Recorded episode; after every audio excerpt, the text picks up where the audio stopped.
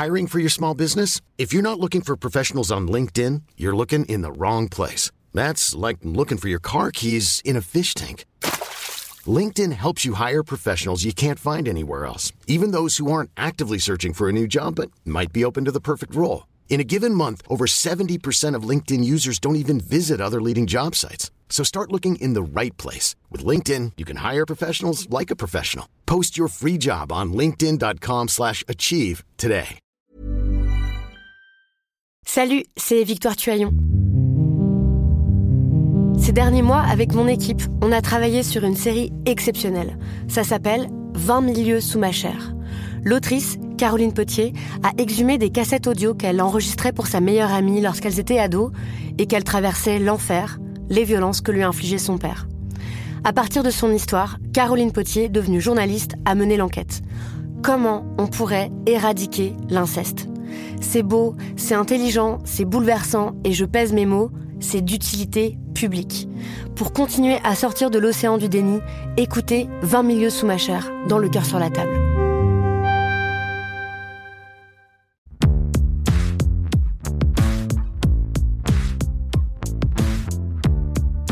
Salut, c'est Thomas Rozek. Salut, c'est Victoire Tuaillon. Comme ni la distance ni le confinement ne sauraient avoir raison des liens qui unissent Programme B et les couilles sur la table, et comme la période est propice à tout un tas de questionnements et de remises en question, on a eu envie de faire le point tous les deux sur ce que cette situation que nous traversons toutes et tous nous dit du chemin qu'il reste à parcourir pour arriver à l'égalité entre les femmes et les hommes. Oui, et puis ces dernières semaines, on s'est partagé euh, plein d'articles, euh, des analyses, et donc euh, on aimerait partager avec vous celles qu'on a trouvées les plus pertinentes. Donc ce qu'on vous propose, c'est une sorte de méga revue de presse sur ce qu'on peut voir et comprendre de cette grande crise du coronavirus d'un point de vue féministe. Parce que la pandémie, elle a le mérite malgré tout de mettre en lumière de façon très crue des réalités qu'on a eu régulièrement l'occasion, chacun de notre côté, de souligner. Des écarts de pouvoir, de statut social, une distribution déséquilibrée des rôles dans notre société et dans nos foyers qu'on se prend ici en pleine face. Ceci étant dit, peut-être aussi que ce moment très spécial pourra servir à accélérer la prise de conscience de ces inégalités, à inventer peut-être des solutions. C'est ce qu'on va essayer de voir avec notre épisode du jour. Bienvenue dans Programme B. France, 17 mars 2020, 20h. Alors moi, à cette heure-là, j'étais comme 35 millions de Français en train d'écouter en direct le discours du chef de l'État, Emmanuel Macron. Et j'ai évidemment été frappée parce que c'était fait exprès par ça. Nous sommes en guerre. Nous sommes en guerre. Nous sommes en guerre. Oui. Je sais pas vous, mais moi, ça m'a mise très mal à l'aise. Pourquoi, en cette période troublée, faire appel au registre expressément viril de la guerre, alors qu'il n'y a pas d'ennemis, pas d'armée? Ça m'a pas du tout rassurée, parce que, comme l'a fait remarquer l'écrivain Vincent Message dans un texte publié le soir même sur Facebook, en fait, nous ne sommes pas en guerre. Je le cite. Personne ne va bombarder nos maisons. Il n'y a pas de sniper sur les toits. Personne ne va venir nous arrêter pour nous jeter en prison, nous violer ou nous faire subir des tortures. Cette métaphore, elle vient d'un conditionnement viriliste. Les événements graves dans la psyché des petits garçons qui deviennent ensuite ministres et présidents de la République, ce sont les conflits armés. Les grands hommes, ce sont De Gaulle ou Clémenceau. Être solennel, c'est être martial.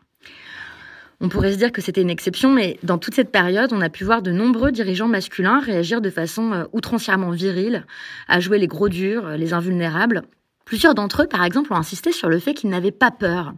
C'est euh, Boris Johnson, le Premier ministre britannique, qui s'est vanté le 3 mars d'être allé visiter un hôpital et d'avoir serré les mains à tout le monde. C'est le président du Brésil, Jair Bolsonaro, 65 ans, qui entre deux apparitions publiques euh, dans les rues de Brasilia déclare ⁇ Avec mon passé d'athlète, si j'étais infecté par le virus, je n'aurais pas à m'inquiéter de cette petite grippette. Euh, il y a aussi le président biélorusse. C'est toi qui me racontais ça, euh, Thomas, euh, Alexander Loukachenko. Alors lui, il a été filmé avant un match de hockey et il conseille aux gens de se laver les mains à la vodka et d'en boire beaucoup pour, je cite, empoisonner le virus. Et puis le 17 avril, euh, c'était le président américain Donald Trump qui appelait à libérer trois États américains qui ont instauré le confinement en appelant leurs habitants à défendre leur deuxième amendement, celui qui autorise euh, le port d'armes dans le pays. Donc on voit pas trop le lien entre le fait d'avoir le droit de euh, porter des armes et de se défendre contre ce virus, mais apparemment lui il en voit un.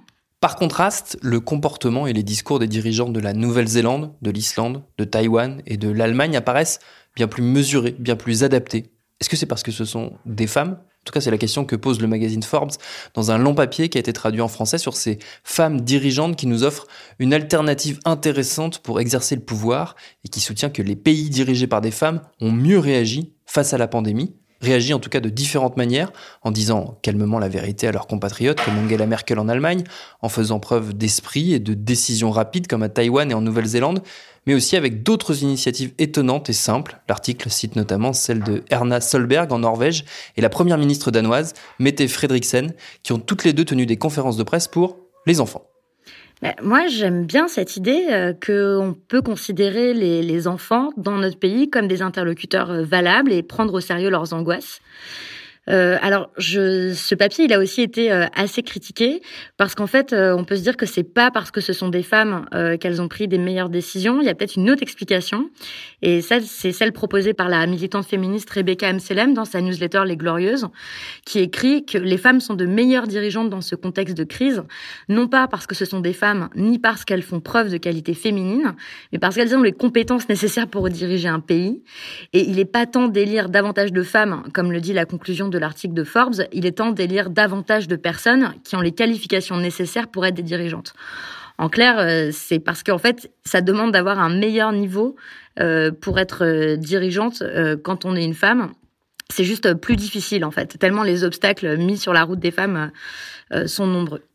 Finalement, l'un des seuls avantages euh, à tout cet imaginaire guerrier qu'on évoquait au début et que l'exécutif a donc très largement déployé, c'est qu'il offre en fait sur un plateau ou presque un argument très puissant à celles et ceux qui se retrouvent à devoir assumer le rôle de la fameuse première ligne dont on nous a tant et tant vanté l'héroïsme, un argument qui veut que si nous sommes en guerre, si nos soignants, nos soignantes, nos caissiers, nos caissières, nos livreurs, nos livreuses et toutes celles et ceux qui sont potentiellement en contact direct avec la maladie sont supposés monter au front, eh ben comment est-ce qu'on justifie qu'on les y envoie sans armes? Est-ce qu'on imaginerait des soldats aller livrer bataille avec des gilets pare-balles cousus par leurs voisins et des fusils faits maison parce qu'on a décidé de ne pas renouveler des stocks jugés trop coûteux? C'est l'inconvénient des métaphores un peu trop faciles, elles peuvent être tournées et retournées dans tous les sens. De même, l'héroïsme, l'abnégation, le courage, notamment du personnel soignant, s'il est évident et indéniable, il se retrouve lui aussi transformé en instrument rhétorique, en outil de communication pour le pouvoir qui s'en sert pour masquer une réalité qui est anormale, un système mis financièrement aux abords dysfonctionnant et dont la survie ne repose non pas sur ses moyens, mais bel et bien sur les capacités individuelles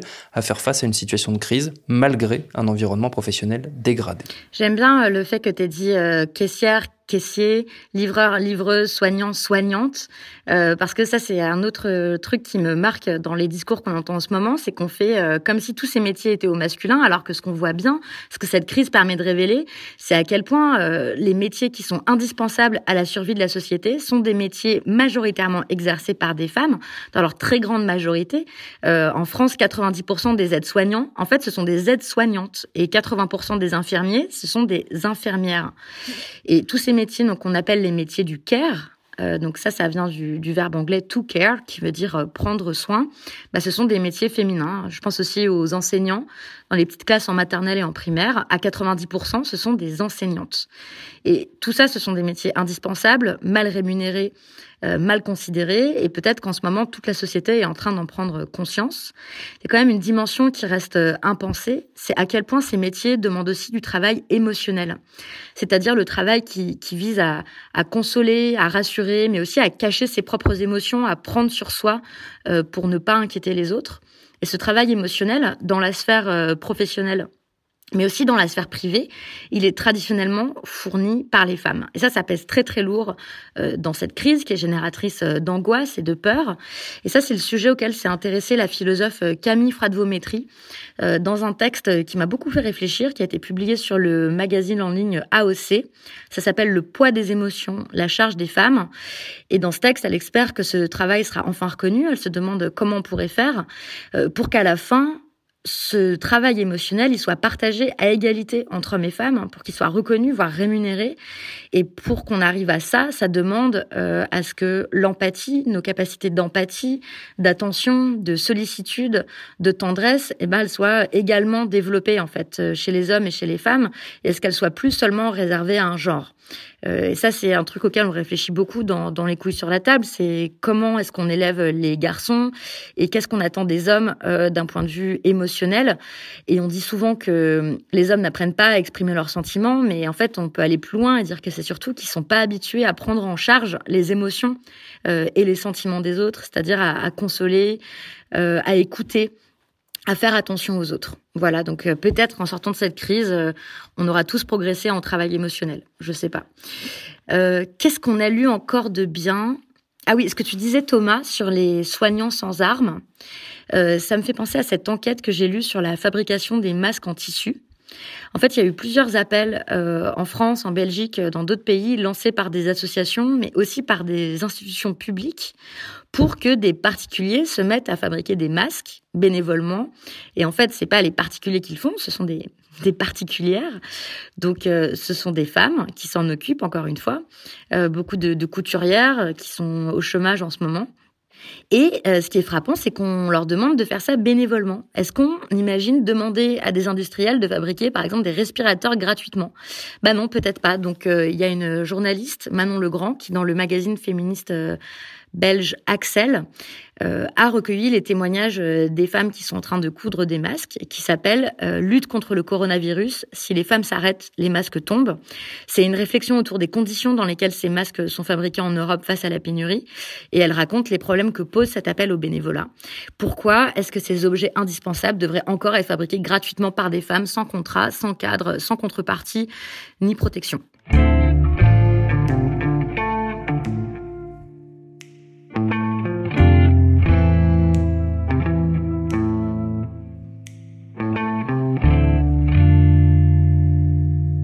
Une autre inégalité que révèle cette crise, Victoire, et là aussi il en est souvent question dans les couilles sur la table, c'est le poids du travail domestique gratuit qui repose là aussi sur les femmes. Ouais, ça c'est vraiment euh, un point central, un, élément central dans le fonctionnement de notre société. Euh, c'est qu'en fait elle arrive à tourner parce qu'il y a une grande partie du travail euh, indispensable à notre survie, donc du travail domestique qui consiste à à prendre soin les uns des autres euh, à l'intérieur du foyer, à faire à manger, à tenir euh, les foyers en, en, état de propreté, à élever des enfants, etc., qui est assuré gratuitement par les femmes. Et donc on rappelle que ce travail-là, il est chiffré par des économistes à un tiers du PIB. Et qu'est-ce que cet état de crise sanitaire permet de révéler à ce sujet? Bah déjà, c'est qu'il y a un accroissement énorme de ce travail avec la fermeture des écoles. C'est-à-dire qu'il y a des millions d'enfants qui doivent rester à la maison, qui sont à la charge du parent. Donc la question, c'est bah, qui s'en occupe? Comment est-ce que ça se répartit? Euh, au début, moi, je faisais partie des optimistes. Je me disais que c'était bien, que peut-être qu'avec ça, tout le monde allait enfin prendre conscience de la difficulté de ce travail qui consiste à faire tourner la maison et à élever les enfants à temps plein. Euh, je me disais que ça allait faire du bien à nombre d'hommes de se retrouver à cette place en fait du foyer à laquelle ils ont pu échapper de par le conditionnement genré qui fait que dans notre société encore aujourd'hui euh, le domestique, le foyer, l'intérieur c'est le domaine des femmes alors que l'espace public serait le domaine des hommes.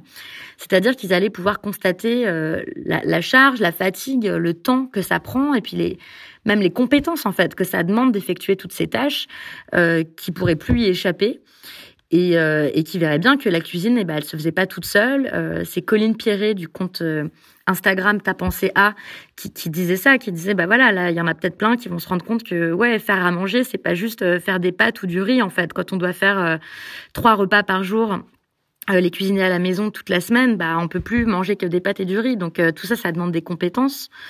Euh, voilà, je me disais que c'était un moment qui allait servir de révélateur. J'ai vu quelques témoignages dans ce sens-là, euh, des prises de conscience de gens un peu connus, comme celle du chef Alexandre Mazia, deux étoiles au guide Michelin, euh, qui a raconté dans l'émission Top Chef qu'il redécouvrait ses enfants. Euh, alors qu'avant, je le cite, il disait euh, j'étais de 8h à 1h du matin au restaurant, du mardi au samedi, j'étais un fantôme pour ma famille. Je sais même pas comment ma femme a accepté de vivre avec un tel fantôme. Euh, c'est une prise de conscience qui influencera ma façon de réouvrir l'établissement. Bon, bah, c'est des mots forts, mais je me demande combien d'hommes sont dans son cas, en fait, sont des fantômes pour leur famille. Euh, voilà, j'ai dit que j'étais un peu optimiste et puis là, je suis un peu en train de perdre espoir en fait parce que euh, tous les sondages et témoignages qui remontent, euh, c'est que le confinement semble pas changer grand-chose à la répartition traditionnelle des tâches. Il y a de plus en plus de, de, disputes dans les couples et puis en fait, tout ça demande une bonne volonté en fait de la part des deux pour les personnes qui vivent ensemble et, et ça prend beaucoup plus de temps que ce qu'on pensait. Et sur tous ces sujets-là, pour réfléchir à, tout ça et aussi à comment est-ce qu'on pourrait faire autrement, je vous conseille vraiment de lire une enquête écrite par Émilie Masselin dans le magazine Reporter. Donc on va vous montrer, on va vous mettre en, en lien dans les articles euh, dans l'article qui accompagne l'épisode tous les liens et des, des articles qu'on vous recommande. Et voilà, dans cette enquête-là, elle a recueilli de très nombreux témoignages et euh, qui montrent comment ce confinement ne fait qu'accentuer un déséquilibre déjà existant dans les couples hétérosexuels.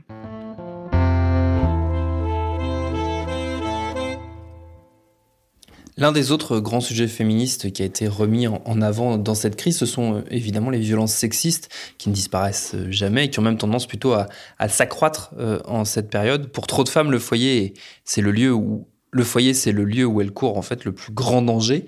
Et dans tous les pays où le confinement a lieu, les associations alertent sur l'augmentation massive des violences conjugales et familiales.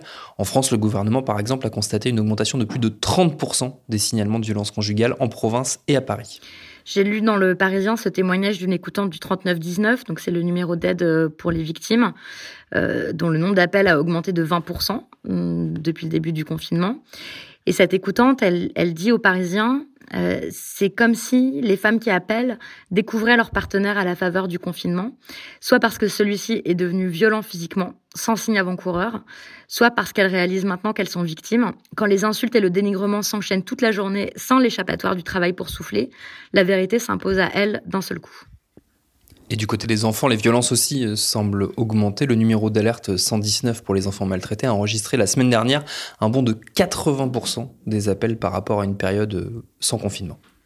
Alors, il y a une initiative que je trouve euh, intéressante sur le papier, c'est cette création annoncée par le gouvernement d'une ligne de prévention pour les hommes qui auraient peur de devenir violents pendant ce confinement. Donc euh, ils peuvent appeler le 08 019 019 11 pour discuter avec des psychologues et des travailleurs sociaux formés à ces questions pour éviter de passer à l'acte.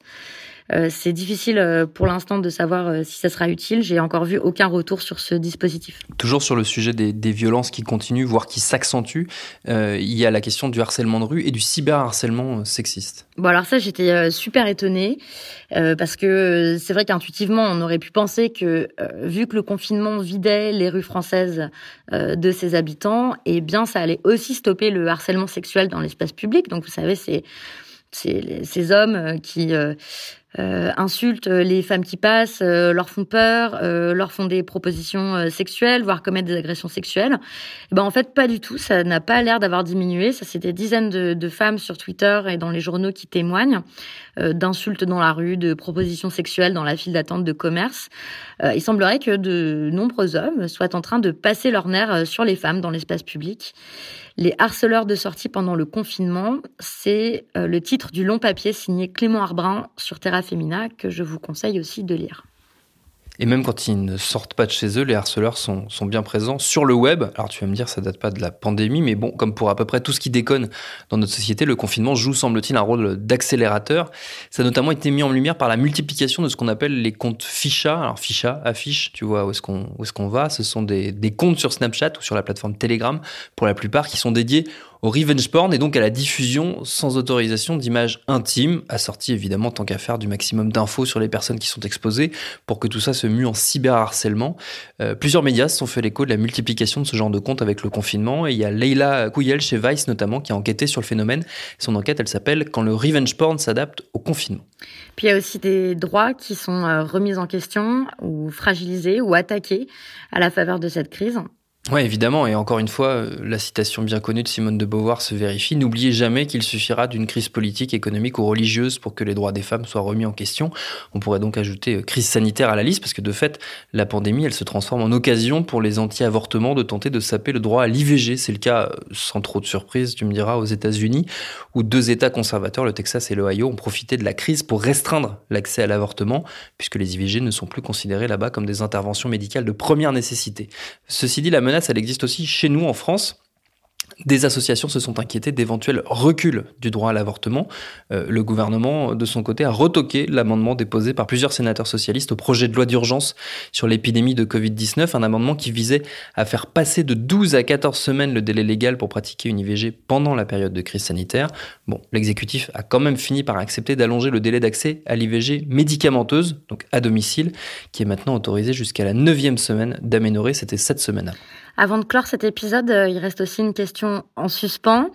Euh, même si ces chiffres sont encore parcellaires et à prendre avec précaution parce qu'ils évoluent très vite, il semblerait que la pandémie ne frappe pas de façon égale les hommes et les femmes.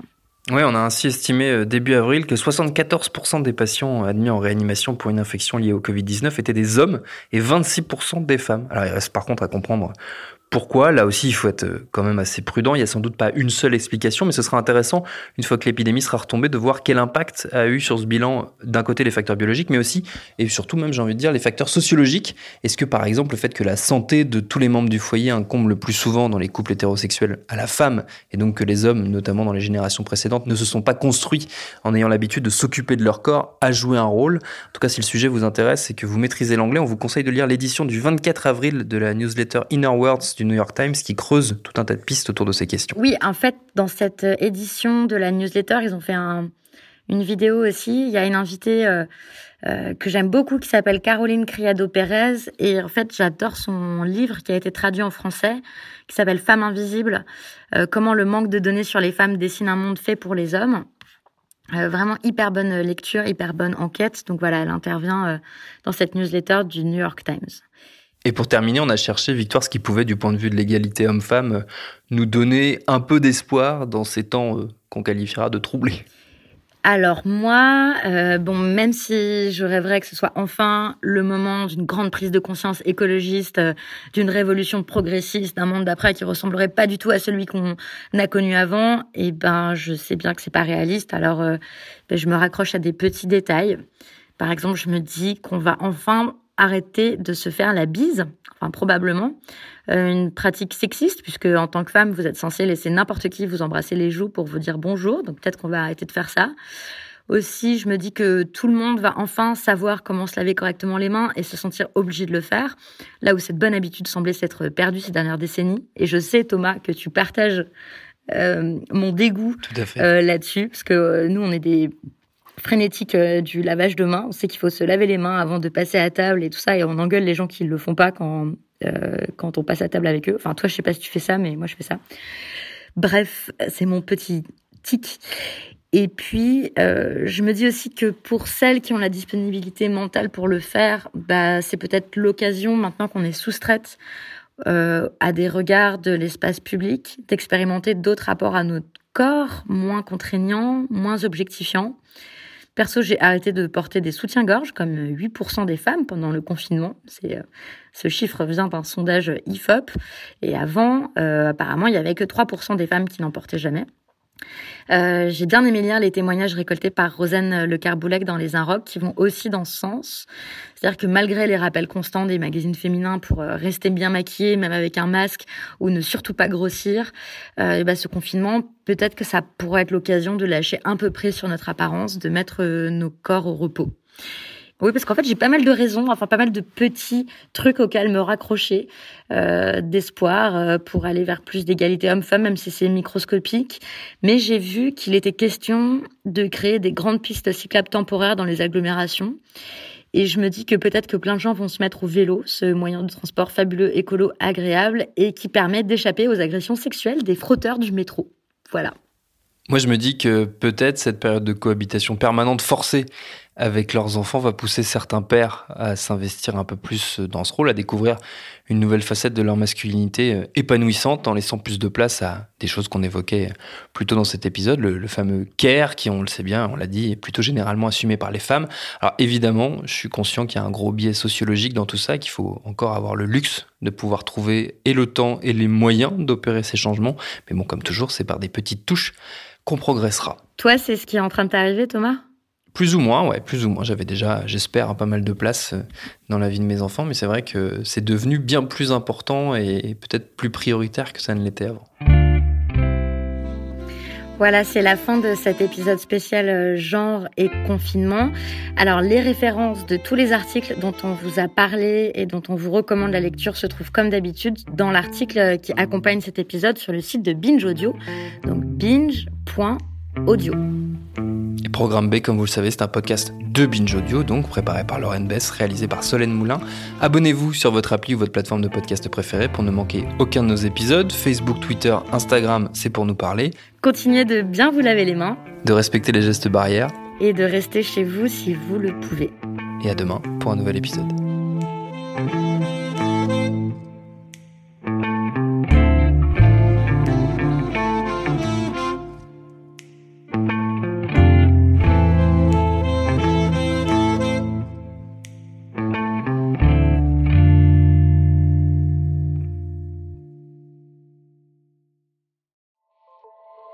Salut, c'est Sinamir du podcast L'Affaire. En 2016, je suis monté sur un bateau de sauvetage en Méditerranée et ce que j'y ai vu n'a pas changé?